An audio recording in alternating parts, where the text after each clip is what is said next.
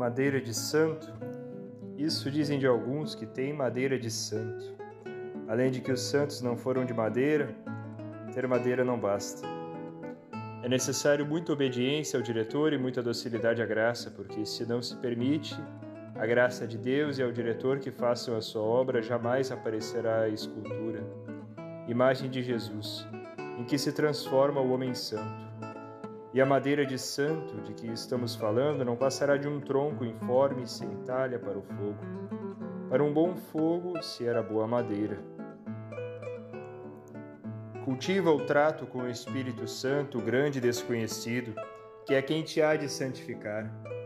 Não te esqueças de que és templo de Deus. O Paráclito está no centro da tua alma. Escuta-o e segue docilmente as suas inspirações. Não estorves a obra do Paráclito, une-te a Cristo para te purificares e sente com ele os insultos e os escarros e as bofetadas, e os espinhos e o peso da cruz, e os ferros rasgando a tua carne, e as ânsias de uma morte ao desamparo. E mete-te no lado aberto de nosso Senhor Jesus até encontrares refúgio seguro em seu coração enxagado. Convém que conheças esta doutrina segura: o espírito próprio é mau conselheiro, mau piloto, para dirigir a alma nas borrascas e tempestades por entre os escolhos da vida interior. Por isso é vontade de Deus que a direção da nau esteja entregue a um mestre para que com a sua luz e conhecimento nos conduza a porto seguro. Se não te lembrarias de construir sem arquiteto uma boa casa para viveres na terra, como queres levantar sem diretor o edifício da tua santificação, para viveres eternamente no céu? Quando um leigo se erige em mestre de moral, erra frequentemente os leigos só podem ser discípulos. Diretor, precisas dele para te entregares, para te dares, obedecendo. E diretor que conheça o teu apostolado, que saiba o que Deus quer, assim secundará com eficácia a ação do Espírito Santo na tua alma, sem tirar-te do lugar em que estás, enchendo-te de paz e ensinando-te a tornar fecundo o teu trabalho. Tu pensas tem muita personalidade. Os teus estudos, teus trabalhos de pesquisa, tuas publicações, a tua posição social, teus antepassados, as tuas atuações políticas, os cargos que ocupas, o teu patrimônio, a tua idade, não és mais uma criança. Precisamente por tudo isso necessitas mais do que outros de um diretor para a tua alma. Não ocultes ao teu diretor essas insinuações do inimigo. A tua vitória ao abrir-lhe a tua alma te dá mais graça de Deus.